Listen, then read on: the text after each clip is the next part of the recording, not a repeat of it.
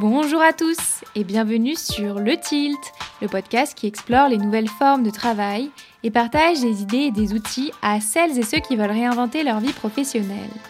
Ce que vous allez entendre est un extrait de l'épisode qui sortira demain. Si celui-ci vous plaît, vous interpelle, alors rendez-vous dès demain matin sur votre plateforme d'écoute préférée pour découvrir notre discussion dans son intégralité. Bonne écoute Euh, ces chantiers, c'est ouais, un peu les grands sujets que j'ai recensés sur lesquels on peut agir au travail.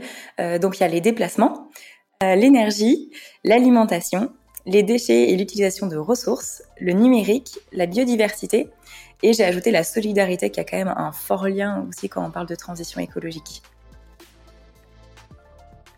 C'est toujours un petit peu pareil. C'est le premier pas, c'est un peu de se former, de savoir qui est-ce qui euh, va avoir de l'impact ou pas dans le numérique parce que c'est ce que je disais, des fois on a des fausses croyances sur le fait de trier ses mails alors qu'en fait euh, c'est beaucoup plus facile finalement de juste une fois acheter un appareil reconditionné et d'en prendre soin que de trier ses mails tous les jours. Ouais, carrément. Quand t'es pas bien euh, corporellement, euh, tu travailles moins bien. Donc c'est un, enfin, pour les entreprises, c'est un sujet de coût parce que ben, l'énergie, ça coûte quand même de plus en plus cher.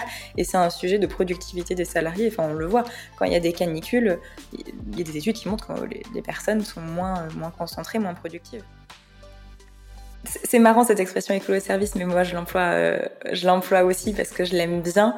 c'est vrai qu'elle elle est un peu péjorative, mais en fait, l'éco-service, c'est quand même euh, quelqu'un qui est hyper utile et, on a peur d'être catalogué écolo de service, alors qu'en fait, euh, pour moi, il faudrait assumer à 200% cette posture-là parce qu'elle n'est pas du tout honteuse en fait. Au contraire, enfin, euh, on parle pas du tout assez d'écologie au travail.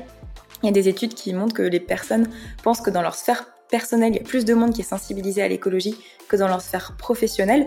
C'est pas forcément le cas. C'est juste parce qu'on n'en parle pas assez et clairement, c'est, enfin, c'est, pas un tabou, mais c'est hyper important d'en parler et, euh, c'est notre avenir à tous qui se joue euh, là-dessus.